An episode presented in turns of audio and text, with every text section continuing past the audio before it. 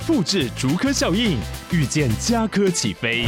嘉义花园造镇新案 AI 世界城隆重登场，马上把握与嘉科最近的距离。嘉义科学园区无人机产业聚落，华泰名品城打造高铁 Outlet，故宫南院长庚医院县府生活圈 AI 世界城二到三房抢先预约零五三七一七五五五。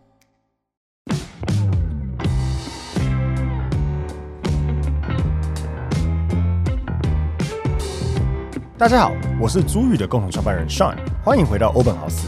我们每周都会分享房地产新闻及房市热门议题，带领大家一起揭开房地产秘辛。通勤收听欧本豪斯，带你掌握一周房产新知。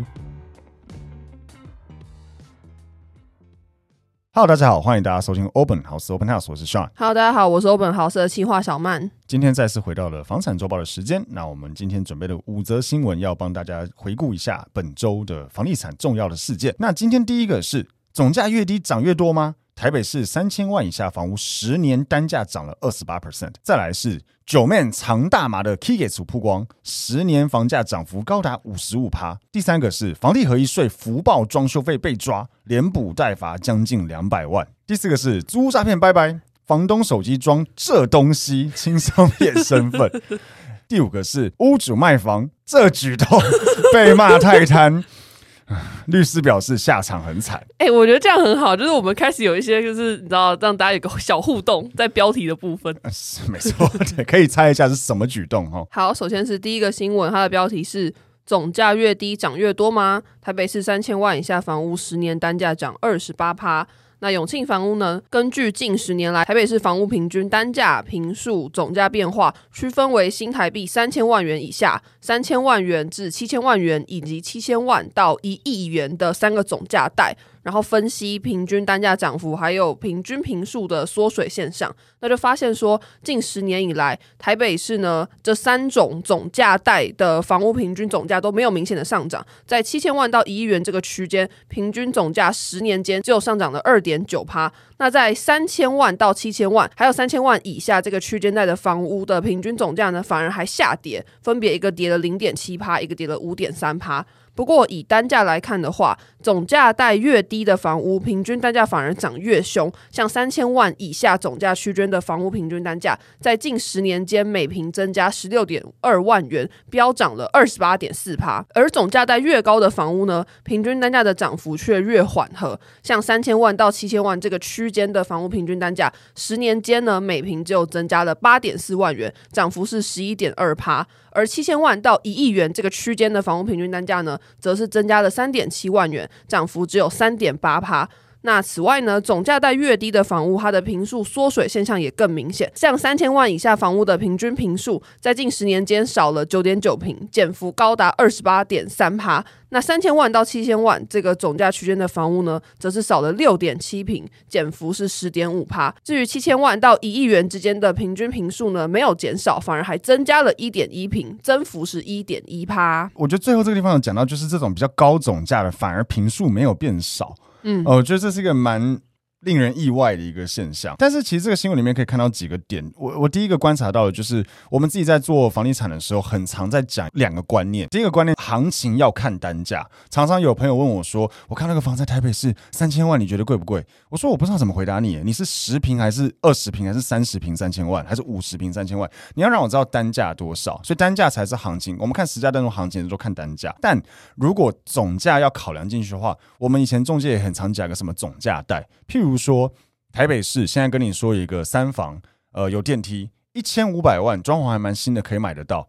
一听就觉得哦，我看台北市一千五百万可以买电梯三房，这个就是个总价贷的逻辑。有可能其实它这个三房是很小的三房，所以它的坪数很小，以至于它的单价其实很高。可是因为它的总价贷是一个没有这样子产品的的东西，所以它的单价是可以冲高，而它总价贷反而是漂亮的。这是第一个，我们在看这个数字一定要去记得的。所以为什么他提到这个三千万以内的单价涨幅越明显越凶？我觉得也是因为这个原因，因为房价整体在上涨。那因为越难用一个比较低的总价买到一些房子，所以它的单价，因为这个需求还是大部分人的的嗯财力还是可能在那个范围内，所以当你比较没有什么选择的时候，你就变得。说只能行情垫更高去买到东西。另外我觉得就是近这几年，像我们公司在大安区信义区这边。这几年这个区域的那种老华夏老房子的那种可能五六千万六七千万的案件，其实真的跑得非常非常的慢，因为总价太高，然后房子又旧。所以其实选择这样的产品的人就变得很少，这个也跟人口组成有关。譬如说，你现在这边七千万买个老房子可以买到很大间，可是现在很少有人这个需求。他七千万的预算，他可能去买别的区域，不需要那么大，但是新很多。这样子，这个总价带区间的案件，我觉得本来就是在市场上是一个很难跑掉的产品，所以它的涨幅，我觉得本来就会很有限。再来是第二则新闻，它的标题是“九面藏大麻的 K 给处曝光，十年房价涨幅高达五十五趴”。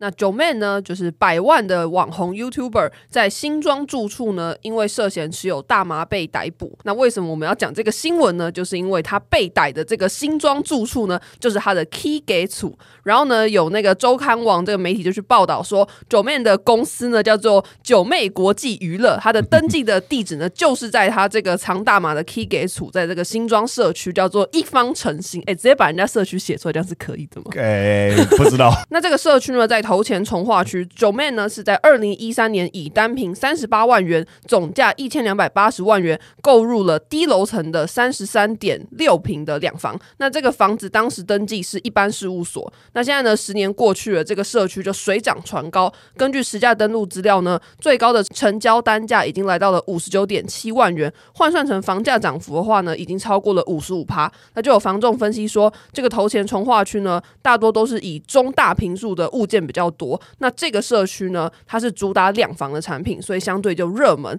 然后它的成交单价也会越来越高。先讲这个，你看，就是这种比较低总价的产品，它的单价就涨幅比较大，很明显就在这边出现了。嗯、因为你看那个时候一千两百八十万可以买到两房车，现在你在新北市你要买两房车，以第一环来讲，我觉得至少一千八到两千万。所以这种比较主流又是平数相对小的产品，它的单价真的会涨很凶。那另外一个有趣的地方在于说，你看它是一般事务所，新庄那边本来就有这个现象，包括头前从化区跟旁边的这个复都新。前几集我们也有讲过所谓的土地使用分区，政府在设立土地使用分区的时候，它的逻辑就是希望这个。从化区要按照他的希望去变成那个样貌，譬如说，我把这个区域圈起来，左边都是商业区，右边都要是住宅区。他未来的想象就是纯住都在右边这个地方，而左边呢都是可以支撑右边的一些商业使用，譬如说店家、呃百货公司诸如此类。他会这样做一个土地的规划，但实际上以譬如说新庄那边来讲，当商圈的发展不如预期的时候，如果是商业土地的地方，你要当办公室或是商业用的不动产，其实可能卖不掉，也因此就变得很多建商就把这种商业土地的上面的使照是一般事务所的房子，拿来当类似住宅去做销售，这样是可以的吗？啊、呃。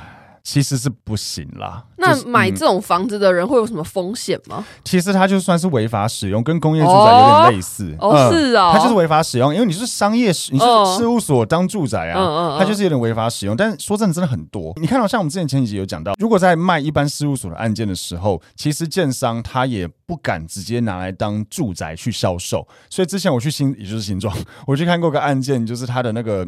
展售中心，它它是一般事务所，但他很白痴，他的房间里面放床的位置，他拿那个办公桌。哦，对，之前有分享过，对对对，他拿办公桌放在那边，然后那个办公桌大小就是个双人床，嗯，他就说嗯，给你看，他也不讲什么，就给你看这样。他的格局图上面也不能写什么卧室、客厅都不行，嗯，但是其实你看就知道，他这个就是要拿来。当住宅去卖的，嗯、对，那要买这样子产品的人，就是一定要记得了，这个本身是有点违法使用在里面的，所以自己斟酌要不要买这样产品，以及未来你在脱手会不会有可能会遇到问题哦。所以我们在看，不管是这种商业使用的土地，或是工业使用的土地，都一定要去注意这件事情。好，接下来我们进到第三个新闻，它的标题是。房地合一税福报装修费被抓，连补带罚将近两百万。台北国税局就表示说，有纳税义务人在二零二二年的五月买了一间房子，然后在二零二二年的十二月出售。他在申报房地合一税的时候呢，估价单以及统一发票列报装修费是两百三十万元。那台北国税局就请这个民众提供装修的契约、给付的证明，还有相关的装修市证。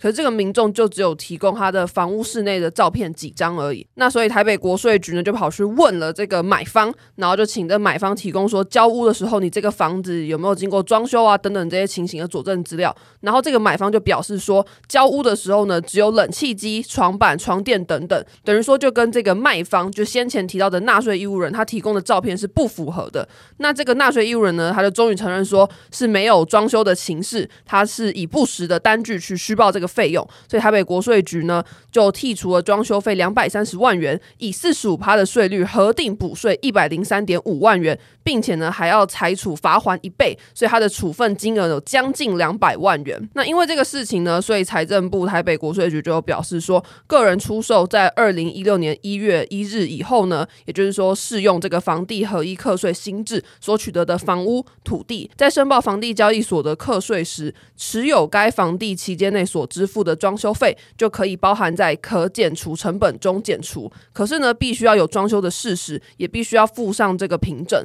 那会计师就提醒说，一般民众在出售房屋的时候，可减除的成本除了有取得成本以外，其实买卖契税、印花税、代书费、规费、公证费、购入时中介费，还有房屋土地所有权移转登记完成前向金融机构借款的利息，这些都是可以认列减除成本的。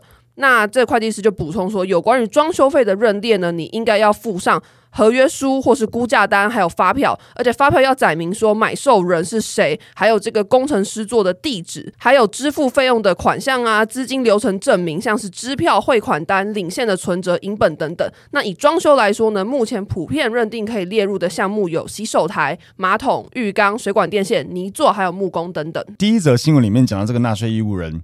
就是卖房子的这个屋主，我必须说他实在是有点笨，嘿，不专业。因为 你看国税局也很聪明啦，你给我这个照片，但你拿不出东西来，我可以怎么样？我就去找买方啊，我发函给买方说，哎，你买的这个房子照片可不可以给我看一下？我怀疑怎么样怎么样？那个买方有任何必要要帮你吗？没有嘛？你卖房子给他，你还赚他的钱，他没有任何义务要帮你，所以他当然就哦好啊，照片一提供，一看就不一样，所以这个真的。太笨了！如果你真的有装潢，你就拍；你没有装潢，就不要这样做。你真的要认列装潢成本，那你真的要有装修过。然后这边我们也之前讲常讲到嘛，国税局它是一个很人质的单位，它如果不觉得你是。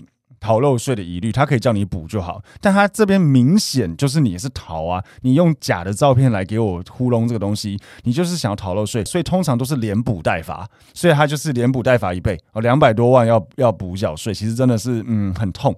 然后下面第二则新闻讲到了，因为房地合一税适用于就是你在一零五年一月一号以后取得的房子才适用，那它的逻辑就是买多少跟卖多少中间赚的价差要课税，但是可以认列很多成本，包括像下面讲到的中介费啊、租。如此类，然后里面个很重要的就是装修费，可是这装修费真的不能乱搞，因为现在国税局也很聪明，你当然也可以，就是譬如说，好像就是照片弄一弄，譬如说啦，你真的有装修过，可是实际上你没有花那么多钱，但你硬要把那个装修费用报很高，他会去看金流。哦，嗯、很聪明，他会看，而且我跟你讲，他不只看金流而已，他譬如说，你如果报了一个两百万的装潢。他会看你是不是真的有转这个钱给人家，那也就算了。他还会看那个厂商真的有没有进东西，譬如说木作工程好了，怎么可能你没有进料就可以做木作工程？哦，他连料都会查，他连这个都会看哦，很聪明。他连这个都会看，就是你人家无中生有木材，不可能嘛？你要有进东西才有出东西，嗯，所以他连这个都会看哦。然后金流也都会查，所以这个现在是真的抓的蛮严格的。还有另外一个就是装修费的部分，我这边就不细列，但是。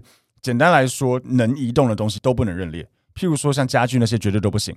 然后据我所了解，连冷气都不行。它好像是要空调类型的工程，这样子我我就不讲，不要讲太细。但是就是某一些发票的品项，以及就是真的不能拆走的东西，它才会算。我们之前有听到有人用那个系统柜，结果也都被剔除掉。系统柜不就是弄在墙壁上？这样也要、那个？没有啊，可是国税说系统柜可以拆啊。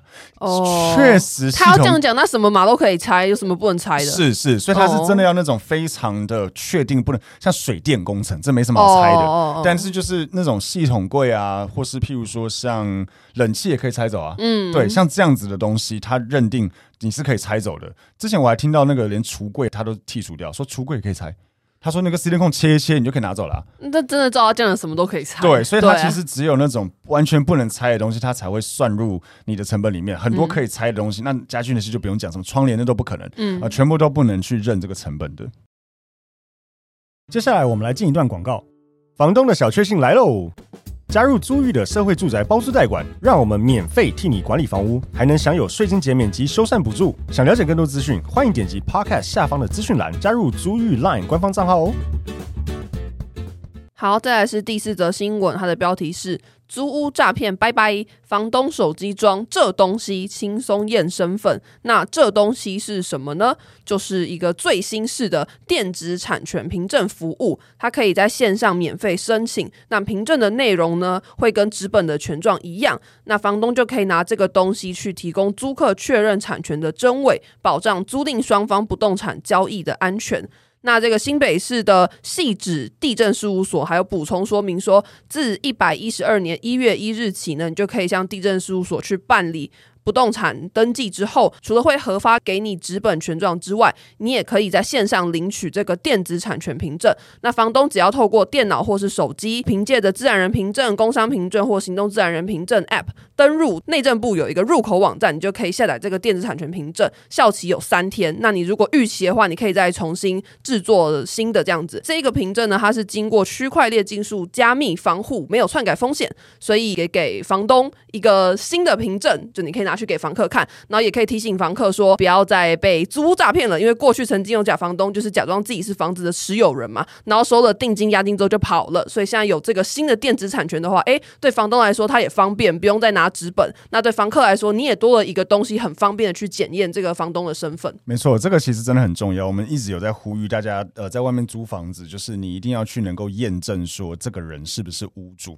我这边也呼吁一下屋主们，你在出租，尤其是比较老一辈的一些屋主。比较没有这个观念，不要一直觉得说哦，我以前都这样签约，现在就时代在改变，OK？就是现在大家的意思都很抬头，我怎么知道你是不是屋主？你说你是，那现在那么多诈骗，请屋主们要能够去出示说他真的是屋主的税单或是权状影本，拿权状其实不太能干嘛的啦，所以大家不要担心说权状被人家看不会怎么样，你要证明你是屋主，人家才跟你租房子啊。那如果你不是屋主，那你是帮家人或是朋友代理的话，那真的是请原屋主写一个授权书给你，不然说真的。是我，我也会担心啦。我也蛮建议，就是房客们如果在外面找房子，除了自己跟屋主承租之外，其实现在有很多更好的选择。譬如说像社会住宅，呃，如果你是符合条件的话，社会住宅是完全免费的服务，不会跟房客收任何的费用。然后原则上三年都会有业者帮你做这个房子的管理以及跟屋主的沟通。那当然也很建议大家去找市面上比较好的社会住宅的业者，譬如说像租宇一样 这样子的这样子的业者，因为基本上我们在。帮屋主出租的时候，如果是一般的非社会住宅案件，我们也都会要求业务一定会去跟屋主验证说他是不是屋主，或至少是有经授权的代理人。嗯，那如果是社会住宅就更不用讲，因为我们在送社会住宅的时候，政府这边也会要求我们提供非常完整的屋主的资讯。嗯，所以不会有诈骗问题，因为这个资料如果他不是屋主，这个东西申请也不会过关。嗯，对，所以。这个是我觉得对房客来讲是一个很好的一个保障。好，再来是最后一个新闻，它的标题是“屋主卖房这举动被骂太贪，律师表示下场会很惨”。那这个事情呢，是有一个网友在脸书社团表示说，近期自己的房东有意愿出售他现在的租屋处，那刚好呢，他也想要买来自住，所以就开始跟这个房东在谈价。但是在谈价的过程中呢，第一次开价。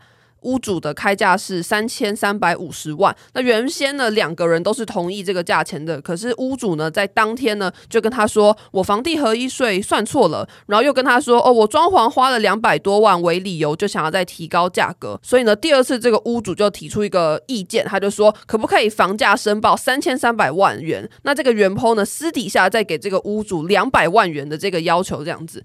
然后，这当这个原 PO 还在思考的时候呢，这个屋主又询问说：“哎，可不可以再改成我的房价申报三千两百万元，然后你私底下再给我三百万的现金这样子？”原 PO 就有点看不懂，说：“哎，为什么这个屋主又要他私底下给钱呢？然后这个房价申报是怎么一回事？这样子，所以他就。”询问网友，这些网友就说：“你私下给钱不但违法，你还在帮对方逃税。更重要的呢，就是如果你将来要卖房子的话，受损最大的会是你自己，因为你会直接损失那三百万元这样子。”然后也有人跟他讲说：“你这样子的话，等于是实价登录的金额造假，你有犯法的疑虑，不要去承担这个风险。”那有律师看完这个案例呢，就表示说：“为什么这个屋主要这样子做呢？他多半是基于税务上的考量，因为呢，在房地合一税二点零正式上路以后，一百零五年一月一日。”以后取得的房地交易都会适用新法规定，那新法呢就延长了短期炒作不动产适用高税率的持有期限。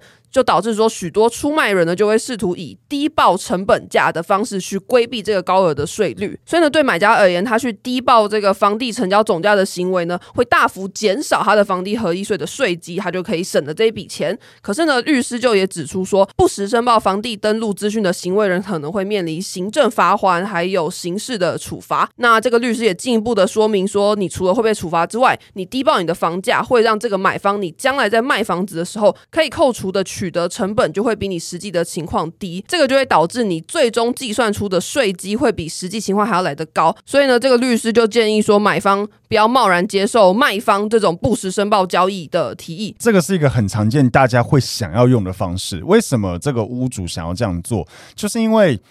假设他当初买这个房子两千五百万，然后他现在要卖你三千三百万，先不讲任何刚刚前面讲到的可以认列的成本，就是账面上赚八百万的状况。然后依照房地合一税，如果他是一零五年一月一号以后所取得的房屋，他会依照现在二点零的版本，就是持有两年内要四十五趴，两年到五年三十五趴，五年到十年二十趴，以及十年以上十五趴，这个都是非自用的情况下。那如果他赚你八百万，假设他就是。呃，一年内好不好？假设这么这么好赚的话，那他就是这个八百万的四十五趴，对不对？可是如果他跟你讲说，哎，买两千，我们就合约写两千八了，然后另外的钱你给我现金，他其实简单来说就是为了要避房地合一税。第一个，我先讲哦，我们建议买方不要这样做，有几个原因。第一个，这叫做我们常见的 A B 约。就是你申报的合约跟你实际上买的合约是两个不同的价格，这个是刑法哦。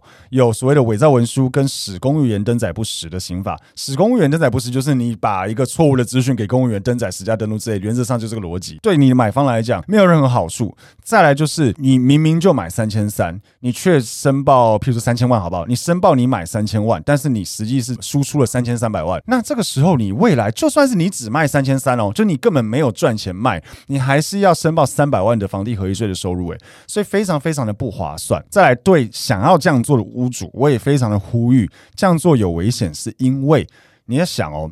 如果你的买方不知道，像我刚才讲，你明明买三千三百万，却申报三千，那你未来三千三百万平盘出，你还是要申报三百万的房地合一。就算是买方现在不知道，他未来在卖房子的时候，他是不是会知道？所以看莫名其妙，我要我要被认列三百万的这个收入，那他会怎么样？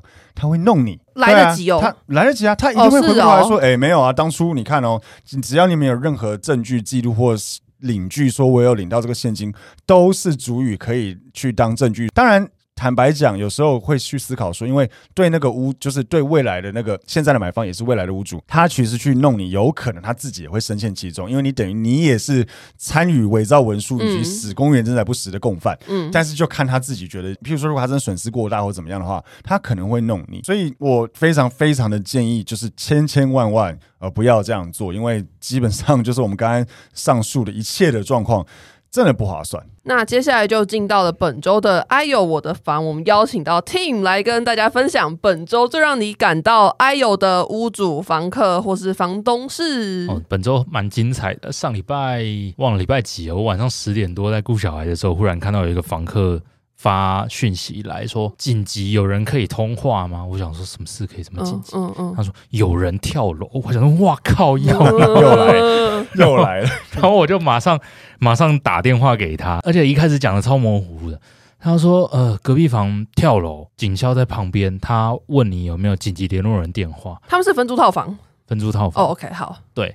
然后我第一时间说好，但我要找一下，因为那么晚了，我要开开电脑找一下资料库，才能给他资讯。然后我说我我待会回拨哪支电话给他，然后挂掉之后就先边找边发我们的群组，就说哎那个哪一个房源说有房客跳楼，大家都吓死了，大家第一第一时间想到那间没有窗户啊，没有窗户怎么跳？然后后来。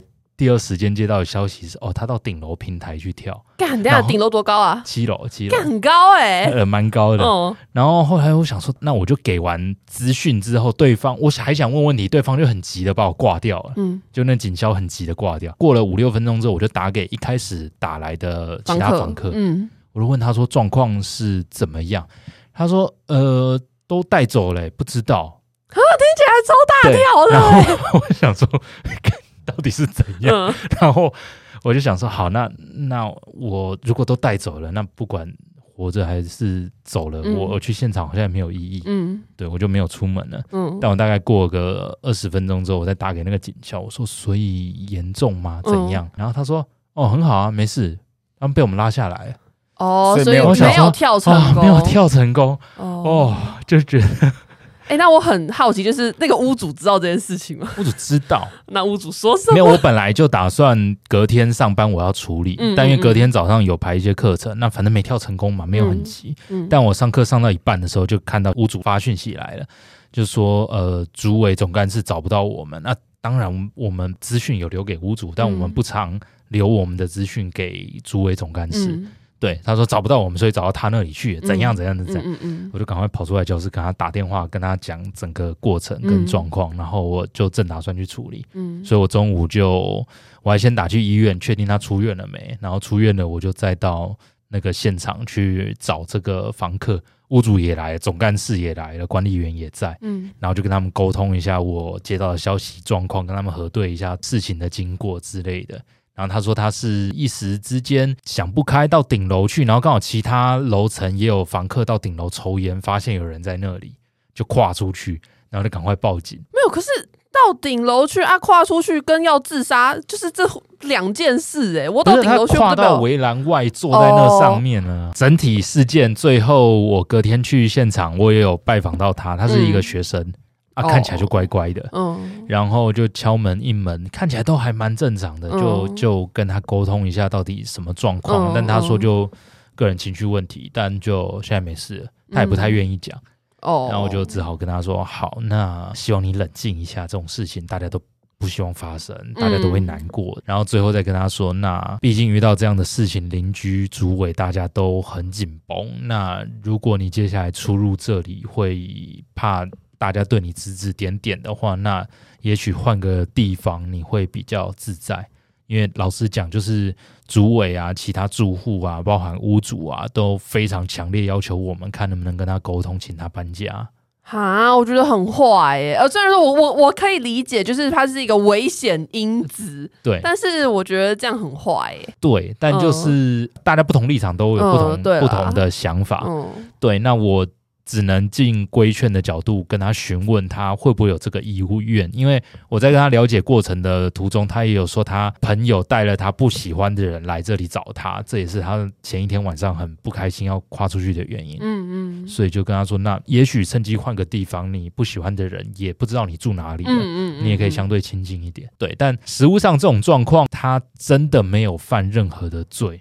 然后也没有违反租约里面的，你也不能赶他走啊。对，真的不能赶他走。对，所以这个实物上我们处理过跳成功的啊，第一次处理没跳成功的，那跳成功怎么办呢？跳成功的就就去做笔录啊，怎样的？对，我们之前处理过跳成功的，哦、跟这次状况类似，他不是从房子里面跳出去的，对，所以至少屋主比较没有。以凶宅来说，不是当户凶宅。对，哦，这样会变成当栋凶宅，就同栋有发生过非自然身故。